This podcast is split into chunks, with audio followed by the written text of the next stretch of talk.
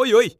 Eu sou Afonso Vitor e apresento esse podcast junto com o Christian. Somos estudantes de produção multimídia na UFPA e hoje damos as boas-vindas ao Soundcast, um podcast para te fazer descobrir, refletir e viajar sobre o universo musical. E hoje o nosso tema é Disco, a viagem de 1970 ao agora. E meu objetivo é bater um papo sobre como a disco music tem renascido na cena musical empoderado os grupos de resistência e representatividade.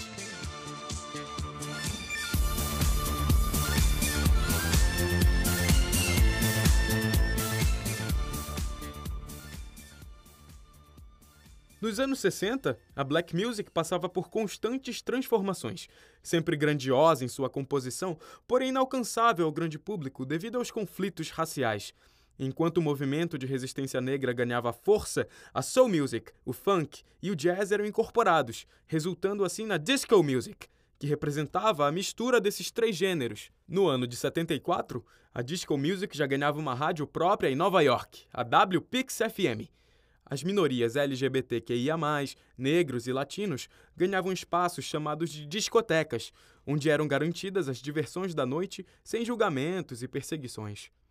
Já em 77, o lendário Estúdio 54, também em Nova York, era inaugurado, marcando assim a história das noites americanas, Algumas cidades montavam cursos para ensinos de passos disco e todos queriam se tornar reis e rainhas das pistas. Artistas como Barry White, Van McCoy, Carl Douglas, Gloria Gaynor, Shirley Company foram os pioneiros a atingir os sucessos nas paradas.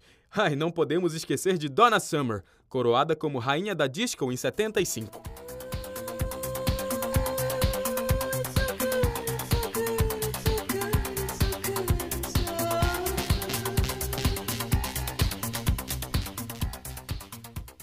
A disco music gerava bilhões de dólares por ano para a indústria musical americana, fazendo as rádios atingirem seus picos de audiência. No entanto, em 79, as coisas decaíram. Em 12 de julho do mesmo ano, o DJ de Chicago, Steve Dahl, convocava os fãs de rock para queimar álbuns de disco em um intervalo de jogo de beisebol. O evento foi uma calamidade, marcado como o dia em que o disco morreu trazendo um sentimento de exclusão de todo um movimento representativo que dava espaço ao rock, ao punk e ao country nos anos 80.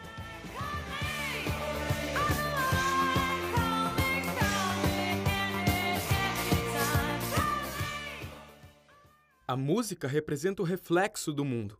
Em 2020, todos nós fomos atingidos por uma nova epidemia, a Covid-19. Nos vimos em uma situação de aprisionamento, os lockdowns foram momentos difíceis para todos, e a partir desse momento surgem as lembranças ao passado. Antes desse momento trágico, já tínhamos um vislumbre da disco music nos dias atuais. Em 2019, por exemplo, Dua Lipa lançava o primeiro single do seu novo disco, Don't Start Now, marcado pela forte sonoridade das discotecas. Seu álbum Future Nostalgia apenas reforçaria esse movimento que ressurgiria com força nos anos seguintes.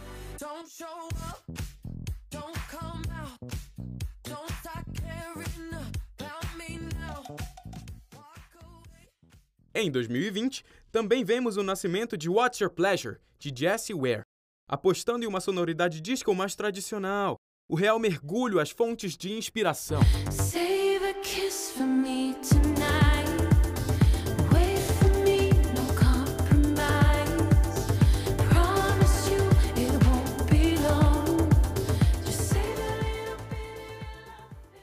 E por falar em mergulhar na fonte, no mês de novembro do mesmo ano, Kylie Minogue abraça o globo espelhado com seu álbum intitulado Disco. A crítica classificava o álbum como retrô, a volta às discotecas, e segundo eles, a disco music nunca tinha sido tão bem incorporada desde a década de 70.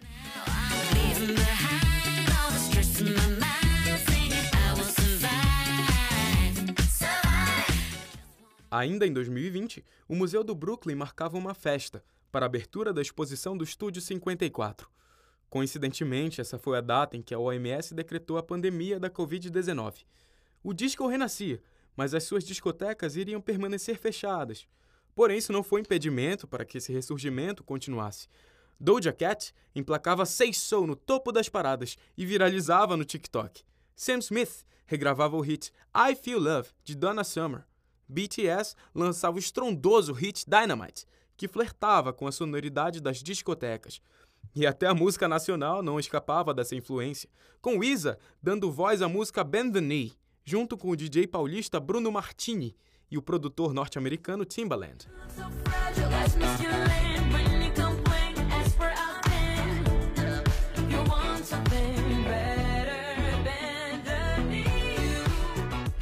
Atualmente, vemos a onda disco permanecendo no auge. Trabalhos como Dawn FM, do The Weeknd, e o primoroso Renaissance, de Beyoncé, mostram que essa onda não é passageira, mas está apenas começando. Novos reis e rainhas da New Disco surgem e nunca se desejou tanto consumir as vibes da discoteca desde que Beyoncé lançou seu álbum mais recente. O disco não só influencia a música, mas a sociedade, a moda, os costumes e a representatividade.